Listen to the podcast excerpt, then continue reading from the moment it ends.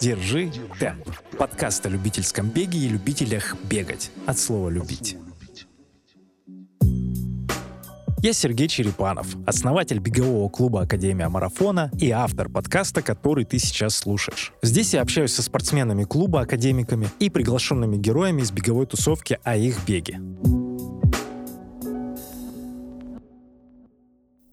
Ну, бег для меня является, конечно же, очень важной частью жизни, безусловно. И я занимаюсь спортом вообще где-то, наверное, с 11.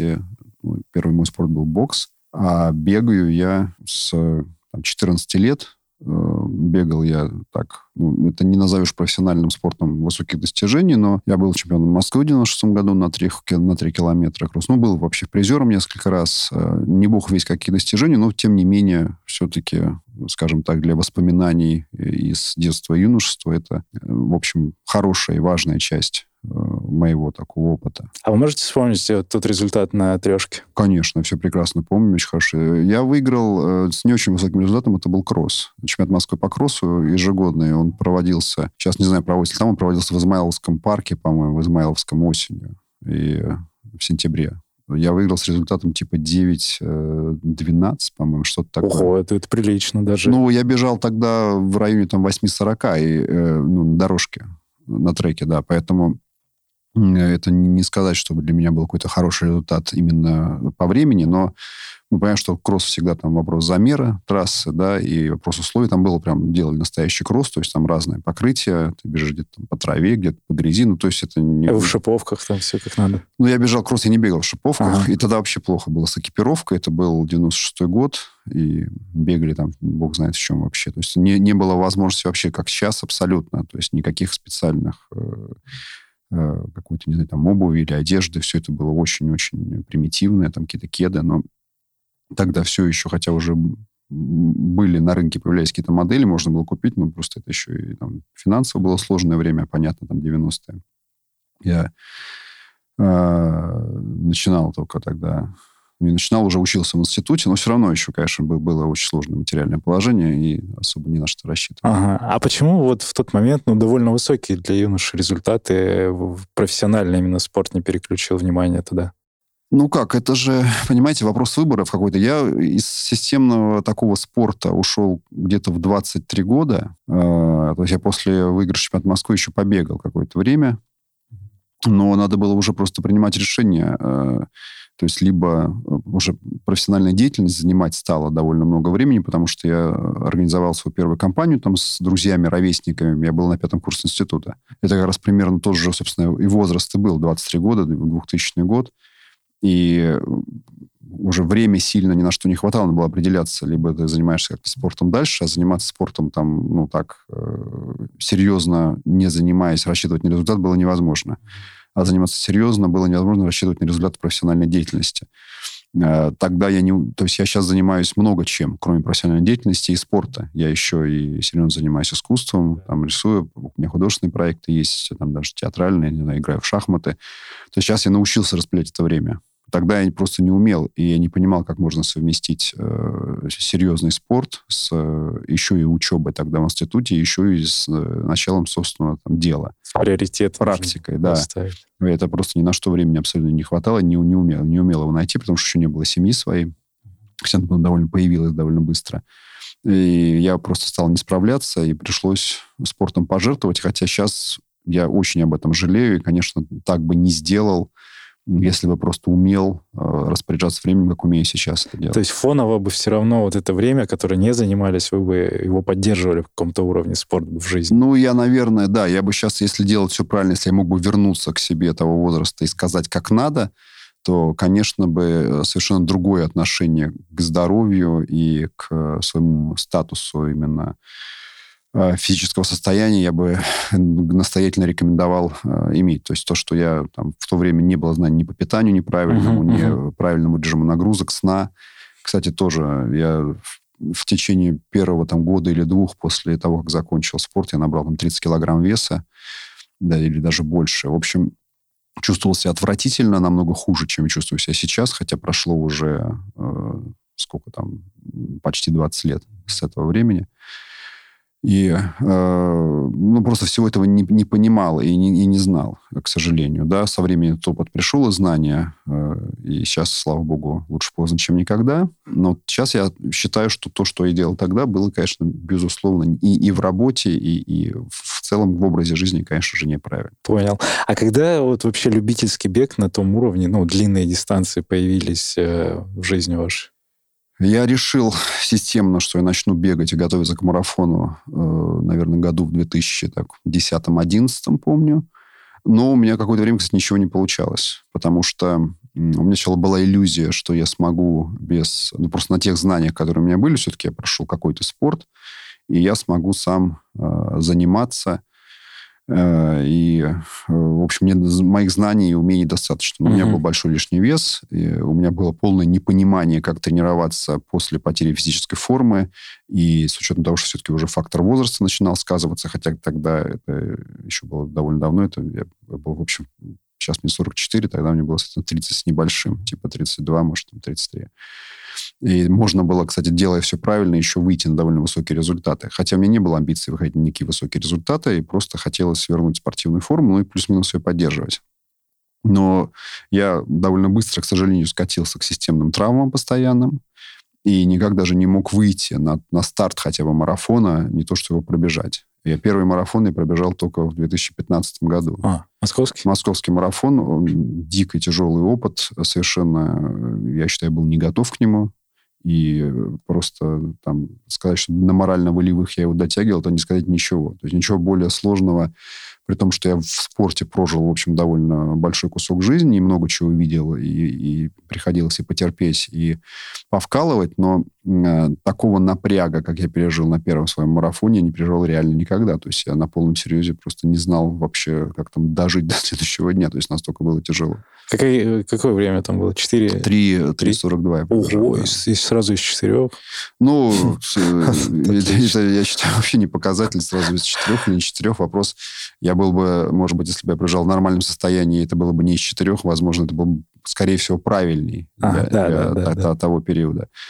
Но московский марафон, мы знаем, тяжелая трасса да. Э, с активным рельефом, причем рельеф весь на второй половине, что особенно э, неподготовленного человека, скажем так, штыривает. И э, я помню прекрасно тот бег, половина была более-менее было нормально, но у меня очень резко, конечно, ситуация ухудшилась буквально после там Явовского моста на подъеме вот этом э, туда к Сретенке.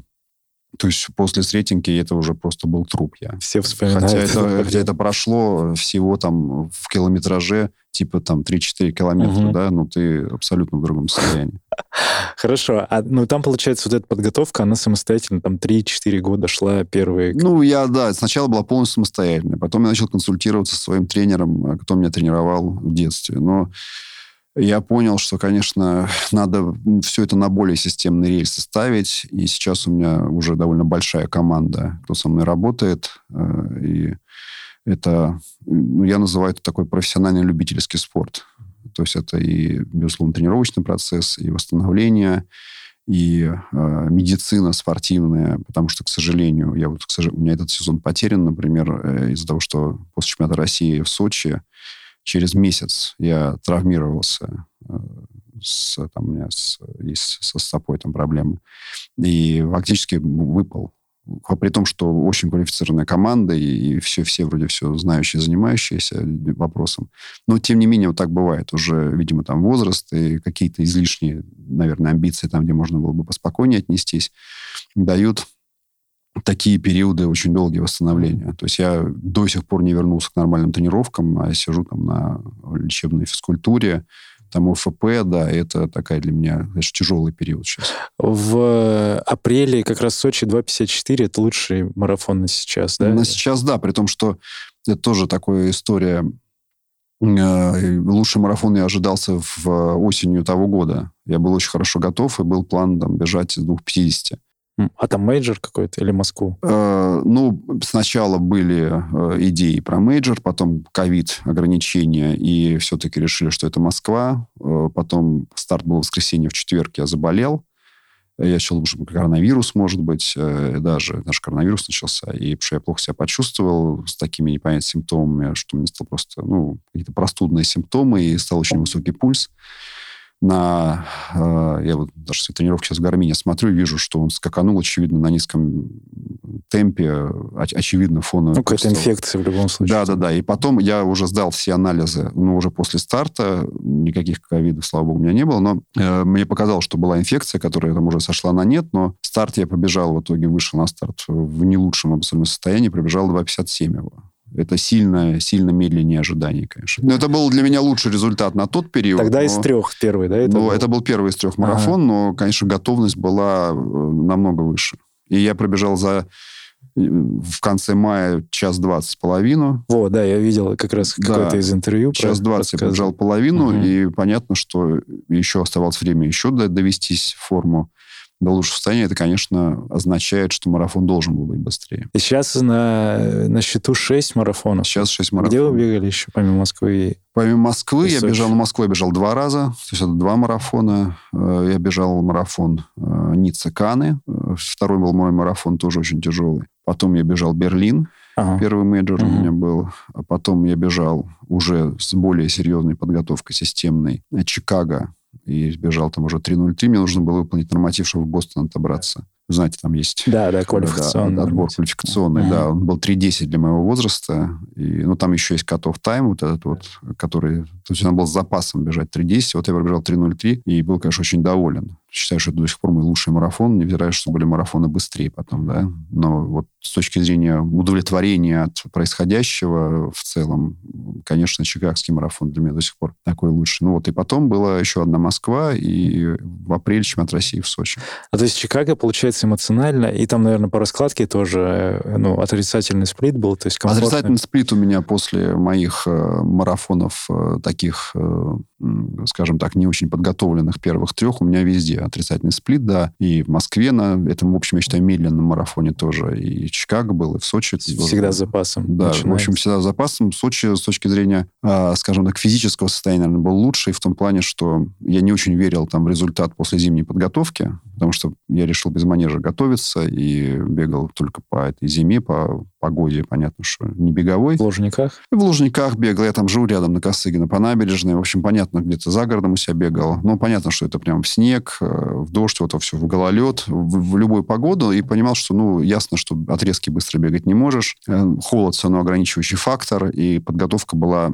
такая зимняя. То есть я был в нормальной форме, но, очевидно, не в такой хорошей, как осенью. Э, и то, что получилось 2.54, а там еще такой замер странный, что ты бежишь 43 километра вместо марафона, и все так бегут. Это не то, что у меня там гармин глючит. У меня еще хороший лед, у меня было, типа, получилось 42 900 там с чем-то. Меньше за, за 43 там бегут.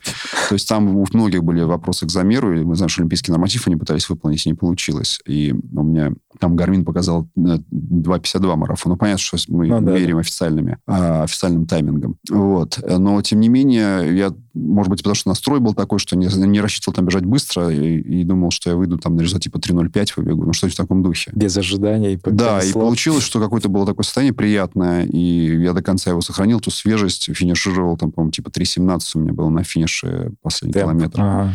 То есть это много сил осталось. То есть набегаешь э, комфортно на финише, и понятно, что не то, что отрицательный сплит, а он еще с большим таким гэпом. То есть вторая половина сильно быстрее. Круто. А что касательно вот комфорта трассы, и, может быть, вот с точки зрения вашей насмотренности визуальной, уже главный архитектор Москвы, и вот э, другие города, где вы бегали, как вам вообще впечатление в сравнении с той же Москвой, например? Ну, э, ну, я не бегал нигде повторно, чтобы так, может быть, еще раз переоценить, но, во-первых, мне, безусловно, нравятся новые места. Я думаю, как и всем. И насыщенность трассы событиями, безусловно, важна. То есть интересно бежать, когда интересное окружение. При этом, как ни странно, э, самое неинтересное окружение, какое только может быть, это чемпионат России в Сочи. Ты бежишь просто по э, треку э, Формула-1, и вокруг тебя всегда только забор. То есть ты вообще не видишь просто ничего, кроме одинакового забора на всем протяжении, но Видимо, из-за своего прошлого бэкграунда я бегал только, ну, старты все были, я бегал же средние дистанции, э, только по дорожке. То есть, видимо, привычка наматывать круги, Одинаковая картинка. Мне помогла, потому что я абсолютно не чувствовал никакого дискомфорта. Мгм. То есть я чувствовал себя, в общем, в своей тарелке, понимая, что, да, ты бежишь там 7, с половиной кругов, и это меня вообще на, на мозг не давило. Мне было абсолютно комфортно в этой ситуации, потому что ты чувствуешь уже, где какой поворот, где, примерно, какое время, какие-то ожидания, рельеф. Там есть некий небольшой совсем рельеф, она почти плоская. Ну, плюс-минус ты это все чувствуешь, готов, э, не встречаешь неожиданности. В этом есть своя прелесть, хотя трасса максимально скучная, насколько она может быть скучной. То есть ничего скучнее нельзя, если только бежать в тоннеле метро бесконечно. Я думаю, было бы скучнее еще. Вот, но вот э, так вот. Хотя э, в целом, конечно, душа марафона в преодолении расстояния. Ты должен чувствовать, что ты продвинулся далеко. С точки А в точку Б. Да, да, да, да. Поэтому в этом плане самое интересное бежать типа от Ницца от одного города до другого. Я считаю, это безусловно круто. Но там свои логистические проблемы, там вещи надо перевозить. Да, сначала ты едешь на старт, потом как бы там бежишь до финиша, ну или наоборот, бывает схема. И это, то есть везде свои плюсы и минусы, скажем так. Поэтому, да, можно сказать, что и в Чикаго интересный марафон э, по трассе, э, в Берлине вообще шикарный марафон. Берлин очень красивый город, там супер бежать. В Москве в этом плане очень классный марафон, потому что, потому что я сам москвич, вообще главный архитектор, город, безусловно, знаю. Но даже мне интересно бежать по этому городу. Ты все равно смотришь и, и радуешься этому. Это все супер. Но надо понять, что везде есть свои плюсы и минусы, и поэтому нельзя сказать, слушайте, давайте, э, я вот за такие марафоны и против таких. Нет, не могу сказать. Я в Сочи был прекрасный марафон, я, безусловно, там получил свои плюсы, которые хотел, и им удовлетворен, и считаю, что да, трасса специфическая, но это тоже может быть. Это вот э, в зависимости от эмоций, помимо визуала, там еще и другие факторы как-то под, Я подкрепляют. думаю, что если бы я был в плохой форме, мне было бы тяжело, я бы, наверное, сказал, слушайте, это еще и трасса полная отстой, ты в, в этом канале бежишь бесконечно. Ну, наверное, было бы другое состояние. Безусловно, хороший результат. И главное, что легкий финиш. Мы поехали там с ребятами сразу там в баню, что для меня до этого было после марафонов так неожиданно, потому что обычно ты все-таки как-то валяешься Спать. полдня, да, спать, там, валяться, массажироваться, но так вот поехать там тусоваться в баню, и все это абсолютно налегке, на таком фане происходит, в очень приятном эмоциональном состоянии.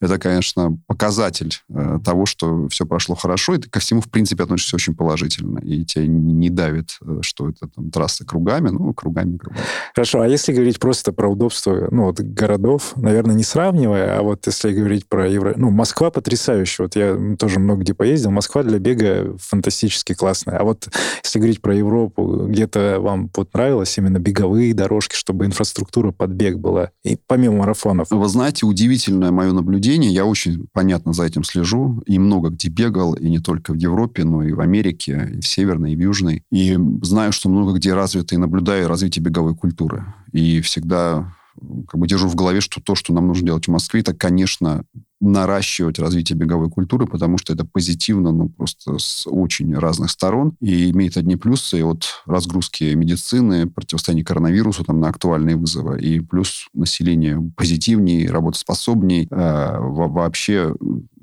люди становятся приятнее в хорошей спортивной форме, это мое давнее наблюдение. Э, И, конечно же, нужно. И, и, ну, и, ну, кроме того, что это вообще просто эмоционально, и, человек дает некую активность, и достижения, и амбиции удовлетворяет. Ну, просто вот все-все-все. Вот. И мое удивительное было наблюдение, что даже в городах с очень высокой развитой беговой культурой я не встречал а, таких проектов типа, не знаю, нашей набережной в Лужниках. Удивительно, например, Лондон или Нью-Йорк, в которых потрясающая беговая культура. Бегает огромное количество людей, популярнейшие марафоны, мейджоры. Но побегать так комфортно, как я могу прийти побегать в Лужниках, там негде просто. И набережная, шикарный проект набережной в Нью-Йорке, набережная Гудзона реконструирована. Там огромное количество людей бегает, но никакой там специальном покрытии еще вообще не Там идет. такая и плитка есть. Да, да, да, это просто местами просто Бывали опасно. там, да. Профиль не отрегулирован, местами просто неудобно, потому что сталкиваешься и пересекаются потоки, там человек гуляет с коляской или на велике, ты э, выходишь в общую смешанную зону с беговой как бы группой, и это все просто бывает очень неудобно. И я поразился, что даже в городах с такой беговой культурой нету ну, от- отработанных этих маршрутов. И для, я вижу, кстати говоря, большой шанс для Москвы а, вырваться сильно вперед относительно этих городов, э, сделав акцент на развитие беговых профилей просто в своей, там, в, те- в теле города, да, чтобы людям было комфортно бегать. Э, Не только профиль там есть, ну, понятно, что там, не знаю, поилки воды или, например, туалеты, ну, есть вещи, которые помогают сделать более комфортным тренировочный процесс. И я там стратегически вижу, что, например, для Москвы это прям э, было бы очень классное направление дополнительное а, а были мысли, ну вот э, Лужники классные, локации здорово, вот эти дорожки, вообще в других э, чертах города, например, на том же севере какие-то вот подобные локации, вообще обсуждается это? Ну, смотрите, я несколько раз, ну, всегда, даже несколько раз, это мое постоянное такое предложение везде, где хоть как- как-то э, можно с этим мнением выступить, я выступаю постоянно, что э, это есть смысл делать. Надо понимать, что много мнений есть, да, и большая команда работает. И так как я все-таки архитектор, занимаюсь новым строительством, и это, ну, честно говоря, не всегда касается или всегда не касается благоустройства и общественных пространств. То есть то, что я делал, это эпизодически, да, я был ответственный за реконструкцию Лужников, как архитектор, самый автор проекта за парк Зарядье. Хотя в парк Зарядье у нас особо ни, никто не бегает, там нет, там другая тема, да.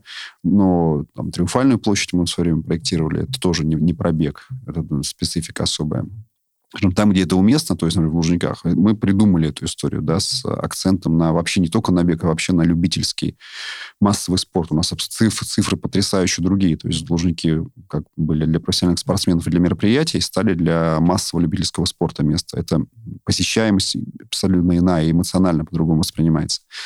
И да, э, были идеи, когда обсуждалась программа «Мой район», когда там мое мнение спрашивалось, я говорил, что у меня идея одна, давайте развивать эту культуру. То есть понятно, что мы на удаленных районах, нового касино, ты не разовьешь, условно говоря, ничего подобного там каким-то сложным музеем или театром, то, что есть в центре города. Но там есть свои плюсы. Там угу. есть много зеленого окружения. Парки, да. Довольно неплотная застройка. Ты можешь развивать эти вещи и сказать, что да, это я сам вырос в нецентральном районе на Рязанском проспекте, и, безусловно, его плюс до сих пор, который я ощущаю, это наличие парковых зон рядом, там Кузьминки, Кускова, где э, тогда не было культуры вообще, почти никто не бегал, мало было людей. Но я понимаю, что это большой плюс этого района. Ты можешь там очень легко и доступно заниматься спортом, вообще вести здоровый образ жизни. Хотя масса людей, к сожалению, там ведет нездоровый образ жизни. Наоборот. Но, но это как раз то, что есть смысл менять. Да? И потому что есть для этого предпосылки, город дает возможности. И дальше остается раз, развитие культуры через разные инструменты, через привлечение правильное донесение информации, там, агитацию какую-то, да, промо такое, то, что называется. Поэтому я все еще верю в этот проект, и э, он там, не везде идет так, как я бы считал, мог бы идти успешно, но верю, что мы будем двигаться тем не менее. И на набережных, кстати говоря, тоже проект «Реки», тоже тема, где везде в профиле мы пытаемся там... Ну, кстати, Марка Шагала набережная, там в профиле есть беговая велосипедная дорожка, кстати да, говоря, кстати. да. Угу. Просто она еще все еще там доделывается, ее никак не открыли для массового использования, но э, мы об этом помним, и я всегда пытаюсь это внести там, где ну, получается. Надеюсь, что таких маршрутов просто будет больше и больше по городу. Это круто. А вы слышали про проект «Зеленое кольцо Москвы»? Вот э, как его да, слышал, бегунами облюбовался он. Знаю, да, про этот проект. Мы тоже там коллеги там, департамента, по транспорта и культуры там им занимались. И я, безусловно, считаю, что это классная история. Ну, нужно его всячески продвигать. И интересная тема. Тоже думаю, что это будет развиваться. А сами не хотели бы, ну, может, не в нем, но в каких-то ультрадистанциях поучаствовать? Там 160, по-моему, километров ребята объединили маршрут. Но вот у вас не было желания там какие-то 100-мильники или соточки? Не, у меня очень... Я давно поделился своими приоритетами. То есть, возможно, они поменяются, но сейчас я их могу совершенно четко сформулировать. То есть мне нравится бегать на скорость э, марафонскую дистанцию.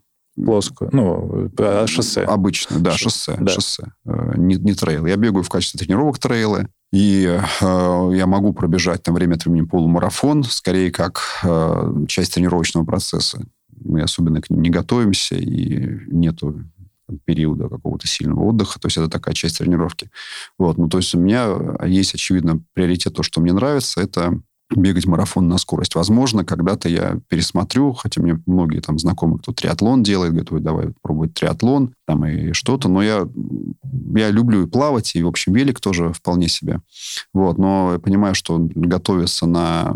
Есть же еще ну, разные скажем так, другие вещи в жизни, да, и как раз мы начали с этого разговора на, про тайм-менеджмент. И я считаю, что много вещей должно быть в балансе находиться. И я понимаю, что вот сколько часов я трачу сейчас на спорт, при том, что я на травме трачу даже больше времени, потому что это отнимает эти процедуры, там, э, физкультура отнимает больше времени, чем обычный тренировочный процесс. Я понимаю, что выделить времени больше еще я просто не в состоянии. И мне, слава богу, это не очень интересно. То есть я не страдаю, что я не могу податься к театлону или к ультрамарафону. Э, придется довольствоваться марафоном. Не, меня это не, эмоционально не беспокоит, но я понимаю рациональным образом, что, наверное, я бы и не смог сейчас выделить больше часов на подготовку, потому что я считаю, что если ты что-то делаешь, надо делать это, безусловно, профессионально и качественно, а не просто на шару выйти, э, попробовать ультру, там, сойти на полпути. Ну, то есть получить какой-то негативный опыт, я как-то не хочу. А не думали, почему вот так привлекает вот это ультра большинство любителей, тот же Груд там и, ну, вообще люди? Это потому что что-то такое уникальное? Не знаю, мне сложно. Я знаю людей, кто бегает ультру, и, в общем, не могу сформулировать. Я все-таки, черт его знает, я думаю, что люди ищут, конечно же, достижений. Да. И это безусловно. Людям хочется иметь ну, некую звездочку на фюзеляже за что-то, скажем так, да, как летчики на самолете. И марафон сейчас, правда, бегает много людей. Ультру бегает все-таки меньше. Значимость марафона упала? Я думаю, что люди ищут достижений, и когда uh-huh. в неких досужих разговорах тебя спрашивают, ой, а обычный разговор, да, марафон это вообще сколько, 10 километров? Ты говоришь, да нет, 42 человека уже нифига себе так много. Если скажешь, я бегаю ультру, и это, не знаю, там 100, то человек, конечно, еще больше обалдеет. То есть я думаю, что тут есть тема просто персональных достижений, связанных с э, расстоянием. То, что правда люди, люди не понимают результатов. Да, да, да. да. Как сейчас в мире, когда все тянутся за публичным признанием, у всех там соцсети и прочее, и выкладывают фотки, и хочется, чтобы тебя похвалили. Естественное желание человека быть одобренным, да, э, сообществом. Э, люди, я думаю, интуитивно понимают, что... На... Ну, это моя догадка, не могу бы сказать, что вообще, чувак, ты просто не понимаешь природы ультра, там вообще все другое. Мы, нам нравится природа, например, например, преодолевать какие-то там, не знаю. Это все, наверное, есть. Я, у меня есть некая версия, но она может быть ошибочная, как я думаю, что просто нравится, видимо, что это достижение в, может быть, ну, публично э, более значимое, чем просто проводить марафон, который типа теперь бегает э, все подряд. А время не понимают, хотя мне лично не, не чтобы все подряд удивлялись, а мне самому интересно это время преодолеть. Поэтому я не удивляюсь, что когда э, тебя спрашивают, что люди не знают, какая дистанция, людям ни о чем не говорят твой результат. Ты можешь сказать, что я пробежал марафон за 5 часов или за 2.30. Людям просто до лампочки не, со мной это не поймут. Просто потому, что для них это все равно. Ну, я долетал сегодня на Марс или, или, или до Венеры, то есть это понятно, что это где-то очень далеко, но, в общем, разница особо или там до Луны. Может быть, до Луны проще долететь, чем до Марса, но им уже все равно это где-то за, за границей понимания находится, за горизонтом горизонтом событий. Да, крутая мысль. Мне нравится вот этот подход именно в ну, прокачивании результата на одной дистанции до ну, каких-то там пределов или близко к этому. Потому что мне тоже, мне нравится десятку бегать, я там э, ее как-то прокачиваю, вышел там на уровень 3-4 минуты и хочу еще, и мне интересно именно там. Но для обывателя действительно это непонятно. Да, потому что он скажет, подумаешь, десятка. Ну, десятка это же вообще, я даже могу пробежать десятку, скажет обыватель, вообще без подготовки. Ну, там за час ее пробежать, да, например. Да, да. Но понятно, что это, да, разные дистанции, раз, раз, разные как бы, ощущения от... Ну, результат важная вещь, его просто мало понимают, и это как бы не тема для публичных достижений, скажем так. И, видимо, может быть, людей это не очень привлекает, потому что это, ну, грубо говоря, не похвастаешься. А чтобы похвастаться, нужно иметь, правда, крутые результаты, чтобы хотя бы похвастаться в узком сообществе. А это уже ну, другой уровень работы и абсолютно другая инвестиция времени и усилий.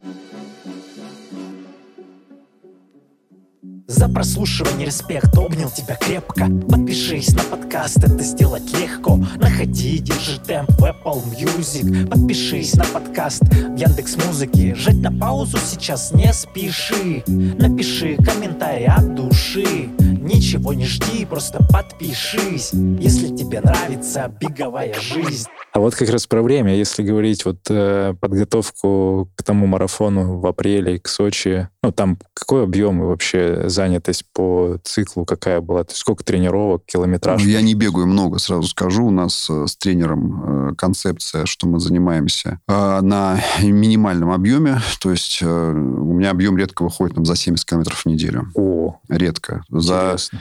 За, э, начиная включительно с чикагского цикла, я как сейчас помню, была одна неделя всего 100 километров за уже два с половиной года. И типа там пару, может быть, недель по 90. Все. Обычно это 80 километров, 85 это высокий сезон. То есть это 315, там, 320 в месяц. И просто фоново, если мы не, как бы до марафона далеко, и мы начинаем только там разгоняться, это типа, а, может быть, 250-260 в месяц. То есть это типа 70 до 70, может быть, в неделю. Да, это важная часть концепции, э, именно баланс, чтобы никуда не загоняться и не, не изнашивать ресурсы лишние. То есть идея, идея в том, что выжимать максимум с э, небольшого количества времени. Вот, плюс обязательно есть э, силовая подготовка, зал, значит, железо, это все тоже. И, и очень важно, конечно, питание, сон. То есть ты выстраиваешь, надо сказать, что марафон – это образ жизни. Да? Это, это не просто ты потренировался помимо остальных активностей. Э, то есть когда я сплю, я готовлюсь к марафону.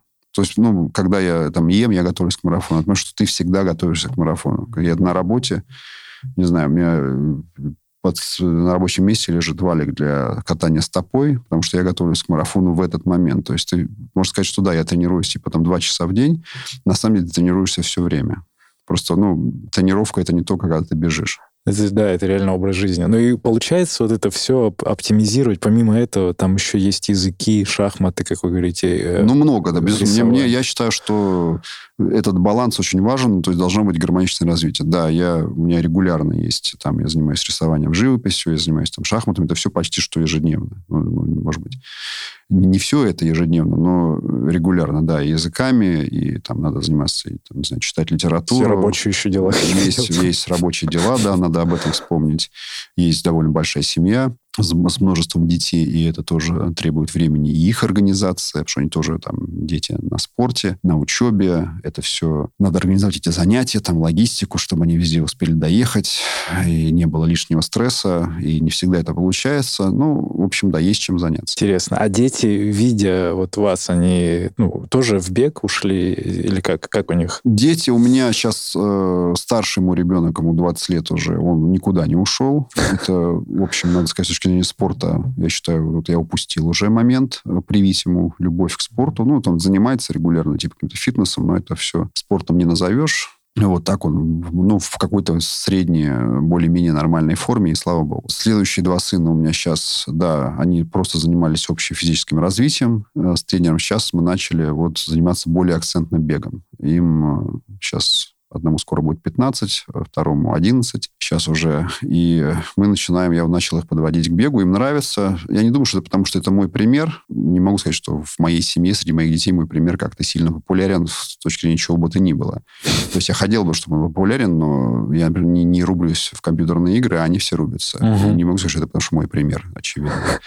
Вот. И я бы хотел, чтобы они хотели, например, рисовать или заниматься архитектурой и, или бегать. Но не могу, честно говоря. Надо признать, что нет. Это все, в общем, происходит при довольно серьезном нажиме с моей стороны. Хорошо, но все равно есть вот эта поддержка, там они интересуются у вас, когда вы финишируете, как пробежал, и ну, они респектуют за за эти Если, да, прекрасный э, новый русский глагол респектуют. Да? Безусловно, я вижу, что им в целом приятно, что очевидно, что папа там спортивный, бегает. Для них, я, безусловно, я бы не смог им вдолбить, что спорт регулярный крайне важен, если бы сам на нем не был. То есть это и так тяжело идет, но все-таки есть личный пример. Когда я говорю, вот я тренируюсь, там, сегодня я потренировался, а ты потренировался, и это все-таки звучит весомо. А если бы я валялся на диване там с пивком и сказал, иди потренируйся, я сказать, слушай, папа, ну я пока поиграй в компьютер или еще что-нибудь поделай, давай каждый займется своим делом. Э, опять же, не могу сказать, что они сильно погружены в мою спортивную практику, хотя они знают, что я бегаю марафон, они, в общем, безусловно, к этому относятся, конечно же, позитивно, без особого фанатизма, без сказать, папа, какой у нас следующий план по результатам, где мы бежим, следующий мейджор, то есть такого, это когда мы заберем медаль из шести этих лепестков, такого нету, да, но в целом э, отношения, в общем, с любопытством и с уважением э, присутствуют. Ага. Ну, это важно, вы, вы считаете, вот в семье поддержка, если вот э, просто кто-то бегает, и там нет поддержки, так сложнее. Я считаю, конечно, конечно, важно, конечно, важно, и э, хотелось бы даже, может быть, больше поддержки и любопытства и понимания, но я как-то привык, у меня, например, если я там сейчас слежу за тренировками и сам могу сам с тренерами со всеми общаюсь, детскими, то я помню, как я занимался спортом, у меня родители не были ни на одном моем соревновании, хотя я бегал, в общем, на довольно серьезном уровне. Но они не интересовались, где я тренируюсь, вообще, где я бываю. Ну, то есть не то, что у меня, у меня прекрасные родители, и я им вообще дико благодарен, и все, все с ними очень хорошо, но как-то так не было заведено что они погружены в мои занятия какие-то. И как в институт они не погружались, хотя сейчас я за учебой детей вынужден следить, иначе чувствую, что там будет проседание. И э, за спортом тоже. У меня в семье так не было заведено. Считалось, что, ну, куда-то я хожу, там я сам пошел, записался на тренировки, сначала мне когда-то мама буквально насильно сдала там заниматься боксом. Я был жутко, жутко неспортивный, ненавидел физкультуру. И такой был пухлый, толстый мальчик, неуклюжий. И мама меня сдала, сказала, слушай, ну невозможно на это смотреть, надо, чтобы ты что-то делал. А потом все пошло самостоятельно, я уже пошел, перешел в легкую атлетику сам. Вот, и это уже никто дальше ничем не интересовался. Так что я привык к тому, что семья не обязана быть твоим фанатом и за тебя сильно болеть, интересоваться твоими результатами. Нет, у всех своя программа, своя куча дела. Я считаю, что не нужно быть настолько ну, как бы эгоистичным, сказать, нет, обратите внимание, я же, вы, вы занимаетесь каким-то фитнесом или йогой, а я-то, блин, марафон. Это же другое. Ну-ка, давайте-ка все сейчас восхитим. Нет, это я понимаю, я понимаю, отношусь, почему. Но в семье, там, у жены, у детей э, своя программа, меня там зять мой, муж моей сестры бегает тоже серьезно марафон и более намного погружен в эту тему, кстати говоря. И мы, конечно, с ним тоже общаемся, обсуждаем. Вот, э, есть друзья, кто э, бегает. И это такая часть как бы поддержки, да, она такая из клуб по интересам, скажем так. Но именно члены семьи такие самые близкие, не сказать, что сильно как-то являются фанатами бега. А было ли такое, чтобы вот окружение, которое не бегало, вдохновилось вашим примером и такие, о, Сергей, расскажи, там, какие кроссовки выбрать, куда побежать? Ну, это понятно. Это, конечно, полно людей. Сейчас больше и больше людей вовлекается, во-первых, в бег. У меня масса знакомых, кто кто-то начал бегать на моем примере, кто-то начал там иначе тренироваться на моем примере. Да, это, это большой. Это круто, что тем более еще публично вы же ведете Инстаграм, там под под какие-то истории рассказываете из беговой жизни? Там ну, тоже... стараюсь, да, из разных. То есть я считаю, что все-таки я сам вдохновляюсь многими примерами. Для меня, безусловно, а, много людей, кто в искусстве что-то делает или в профессиональной практике или там в спорте для меня являются вдохновляющими такими примерами, за которыми я слежу. И, и бывает, что мы с этими людьми выясняем, что мы друг за другом следим, оказывается. Да? И я считаю, что это важно. Важно делиться этим опытом, потому что сегодня в мире вот этой публичности, открытости, доступности этих ресурсов э, нужны э, примеры, маяки, угу. э, отсылы какие-то, где можно сказать, ой, вот этот человек сделал, наверное, у меня получится. Это диково. Но для меня это очень важно. Я слежу за многими людьми, и они для меня являются какими-то примерами. Да, кто-то следит за мной, и я надеюсь, что я кому-то помог тоже где-то что-то преодолеть, э, принять какие-то решения правильные, важные. И это меня, в общем, вдохновляет, да, поэтому есть и Инстаграм, какая-то публичная сторона жизни. Я искренне верю, что это вообще кому-то полезно и, и нужно. А за кем из, вот, сказали, следите из спортсменов, кто вдохновляет? Наши, ну, я, наши ребята. Ну, у меня есть какие-то спортсмены, я подписан какие-то иностранных, там, серьезных, э, либо там, профессиональных, либо там серьезных любителей уровня. Там э, парень был, главное, сейчас не могу имена какие-то забывать, но там, типа, редактор журнала Wired был такой, ну, есть. Э, он чуть старше меня бежит, э, типа, там, из 2.30 марафон. То есть э, мне интересны люди, кто занимается какой-то нормальной человеческой профессиональной карьерой, и при этом, ну, очевидно, такие профессиональные любители, кто при этом быстро бежит. Это мне всегда интересно, я смотрю, и это вдохновляюще, безусловно. Я долго там наблюдал, например, за успехами Алексея Смертина, да, в марафоне, и мы сейчас подружились и общаемся, и а он тоже как-то, он почему пришел с инициативой познакомиться, потому что он тоже, оказывается, наблюдал, как я там бегаю, да, и такое оказалось пересечение.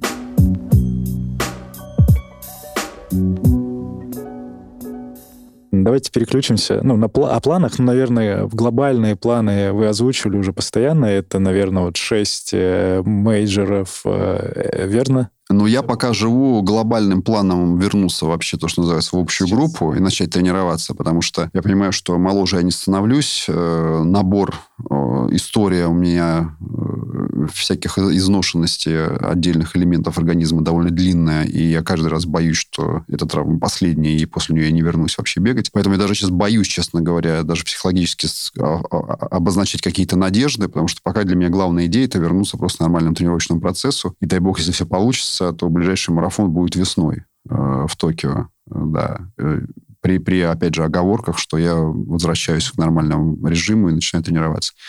Вот. А так, что, безусловно, у меня есть какие-то идеи по результатам.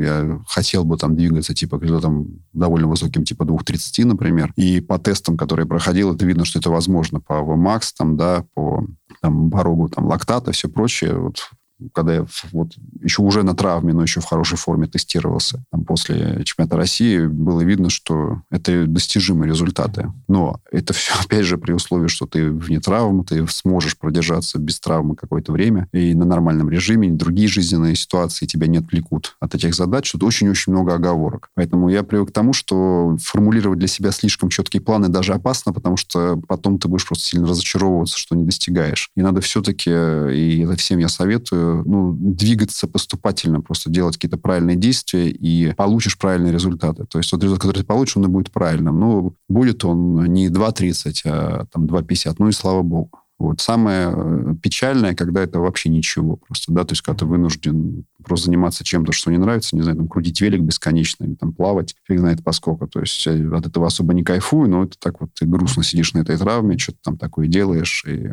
это все, конечно. То есть, условно, сейчас ближайший план это вот про там занятие, вот это ЛФК посетить условно из Ну, ближайший, да. Я сейчас вот на ЛФК, на этих, на физиотерапии. Э, есть у меня какие-то надежды по возврату там, к беговым тренировкам, хотя нет никаких гарантий, потому что э, весь этот опорно-двигательный аппарат, он, как я вижу, настолько поддается плохо изучению и аналитике, и твои снимки показывают, что там плохо, а может при этом не болеть, или они могут показать, что хорошо, а при этом болит. Вопрос, к сожалению, при том, что это массовая абсолютная история, все еще мало изучен, и никто тебе не может сказать, слушай, вот твой план, и через месяц мы побежали. Такого нет. То есть, говорит, да, вот план есть, а что получится через месяц, мы увидим через месяц. Да, наверное, будет не хуже, чем сейчас. Примерно разговор такой. Сергей, желаю, чтобы поскорее это все завершилось, и восстановление уже вышло на этап уже, когда вы начнете бегать, чтобы было здоровье. Это самое главное, наверное, у бегунов, любителей.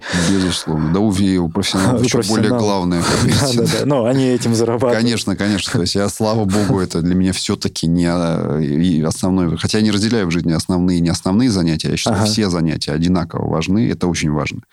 И моя беговая практика не менее важна, чем профессиональная, например. Иначе ну, не получается балансировать. Просто не хочется терять. Э, это как сказать, что у тебя одна рука не, не такая важная, как вторая, поэтому можно без нее остаться.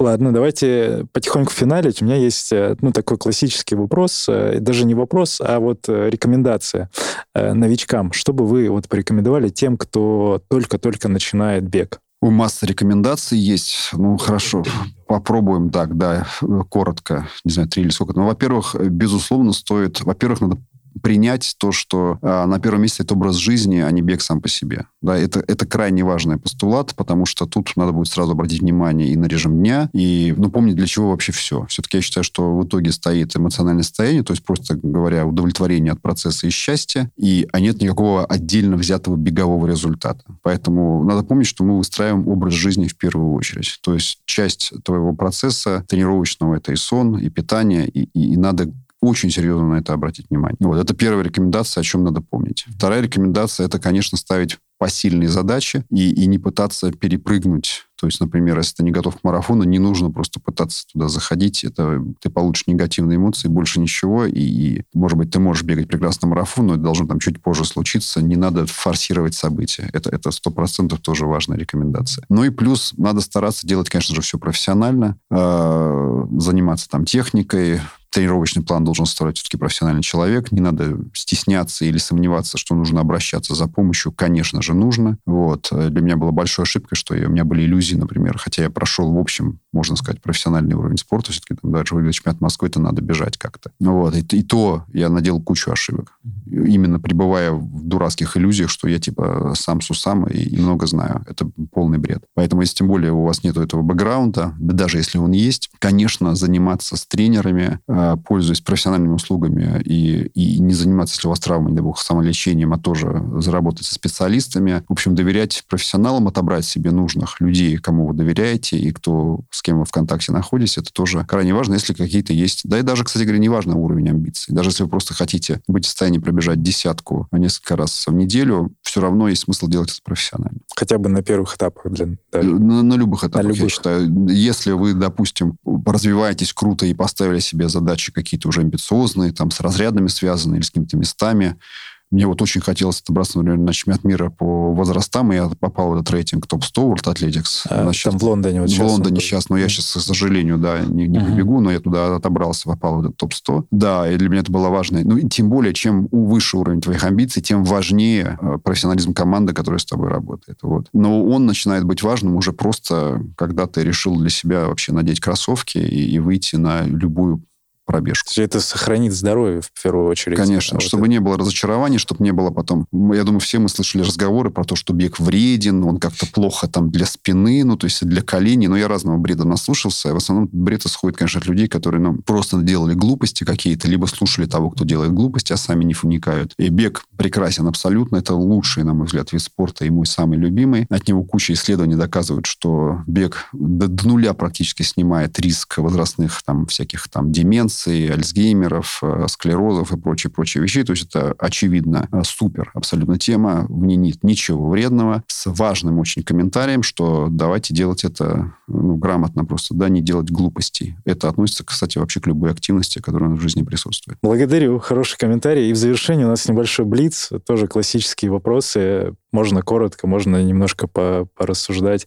А, пробежка утром или вечером? Утром, э, когда получается обязательно утром, вечером мне намного сложнее. Вообще, ну, то есть э, вы чувствуете разницу в э, качестве тренировки, если вот утром и вечером? Колоссальная разница. То есть я для себя давно сделал выбор стараться тренироваться по утрам. А, у меня другое совершенно настроение. Я вообще счастлив, что старты марафонов, как правило, утром. Это абсолютно мое время. И это просто счастливое совпадение. Если бы они были по вечерам, я даже, честно говоря, не знаю, бы, что я делал. Мне, мне абсолютно... Я абсолютно в этом плане как жавор, иногда Жаворон. кто утром. Ага. Это вот просто... Утром у меня абсолютно прилив энергии и силы, желания, и мотивации. Вечером, ну, просто заставляю себя, если приходится, выходить там на дорожку. СБУ или ОФП? Э, Тут не, ну нужен баланс, конечно. Э, Безусловно, у меня в подготовке есть и там песчаные треки там с прыжковыми, и не только УФП, но и разделение УФП там на силовую, например, и функциональную. Я еще и в теннис играю там раз в неделю, ну, когда не, не на травме. То есть это и плаваю, это и бассейн еще. То есть надо понимать, что чем ты дальше заходишь и глубже, ты- тем ты должен внимательнее селекционировать свой вид нагрузок. И это, конечно, не только бег. Да, поэтому тут так нельзя. Нет выбора. И, и не, не, не работает или. То есть, э, да, да, и сон или питание. Сейчас вопрос примерно такой. Я понял. Хорошо, а вот вопрос тогда, где работает или баня или сауна? Смотрите, тоже могу ответить. Э, э, Вопрос для меня не в бане или сауна, может быть и так, и так важен контраст. То есть это тоже изученный абсолютно вопрос. Просто нагревание тела ничего не дает. Те, кто ходит в баню погреться, может сразу вычеркнуть это, если он хочет заниматься полезным, а не полезным нет. Это не нужно. Но для восстановления прекрасно работает контраст. То есть у меня есть, нету термина бан или сауна, у меня есть, есть понятие восстановления. Восстановление – это если ты либо в сауне, или в бане, там может это быть с веником, разогреваешься, и контрастная вода, холодная, там, купель, э, ледяная максимально, из горячего в холодное и обратно, чтобы прям вот все... Это хороший способ восстановления, да, или там лед после бега бывает. То есть и вопрос восстановления крайне важный момент, большое к нему внимание, но тут как раз баня или сауна не принципиально, что есть под рукой, то, то и есть. Принципиально восстановление. Да, у меня есть и, и такой, и такой опция обычно. Я- Массаж. э, массаж, да.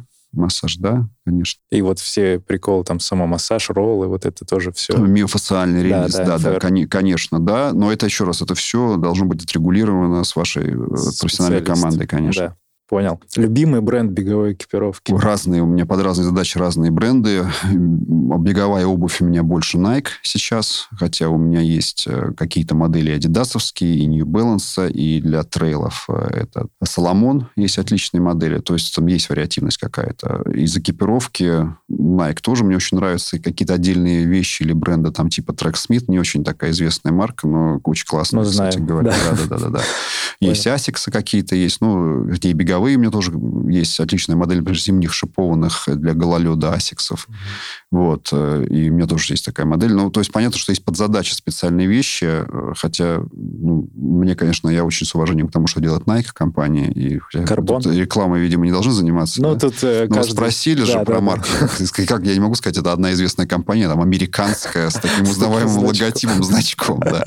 Догадайтесь. Не, ну да, мне нравится. У меня много, это, наверное, из всей моей экипировки, половина всей, видимо. Ну, там понятно, что что-то Мизуну там есть, и я увлекался когда такими брендами. Ну, в общем... И... А Nike Carbon стартовые? Ну, да, вот эти вот э, с этими э, стартовые, да, вот Vaporfly или вот 4%, но это все вот эволюция вот этой модели. Да-да-да, я в них пару марафонов побежал, мне, мне нравятся uh-huh. да, эти модели, я сейчас на них.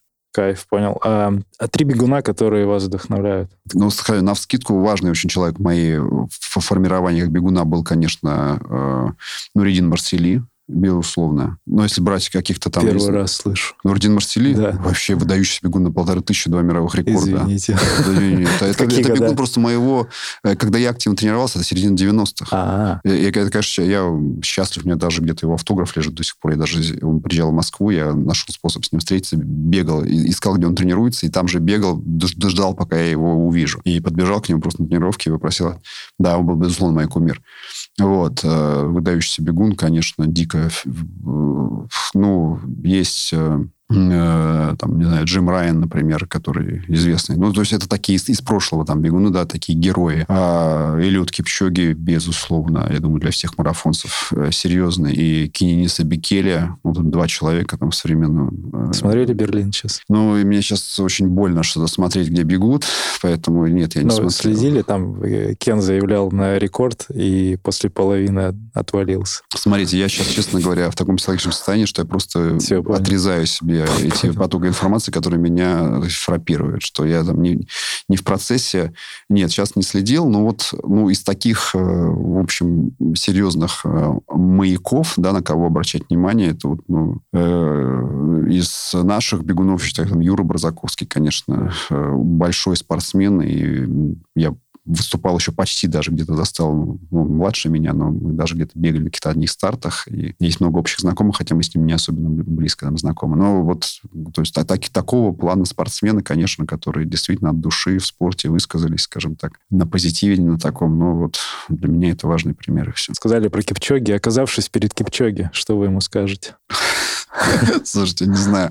У меня нет к нему абсолютно никакого месседжа. Я могу сказать, что э, я абсолютно восхищаюсь, конечно, его спортивной карьерой и подходом, и беговой там техникой, результатами. Да что особенно сказать? Нет, это же просто... Я думаю, что нет вообще необходимости в таком общении. Мне нравится, что... Я понимаю, если, если бы у Силы было в общении с людьми, э, это был бы какой-то другой человек. Ясно, что его сила в личном примере. И мне нравится, что он публичен, что он ведет эти блоги, там, я везде на него подписан тоже. И это, безусловно, круто, и спасибо ему за это. Я думаю, что ни он не горит желанием общаться с такими, как я. И мне, честно говоря, не особо есть чего ему сказать, кроме того, что уже я, как бы, подписавшись, наблюдая за ним, уже мы взаимо как бы обменялись нужным уровнем вот этой вот энергии. Понял. А, и финальный вопросик. Бег тремя словами.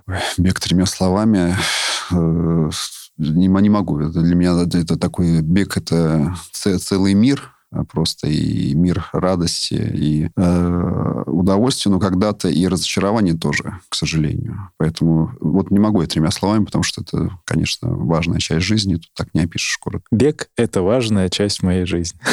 Пусть будет так. Важная, да. Я не буду самое, это неправильно было бы сказать, это просто важная часть да, моей жизни. Сергей Кузнецов, благодарю, что доехали. Главный архитектор Москвы художник, бегун-любитель с довольно высоким личным рекордом. Спасибо. Спасибо большое. Спасибо.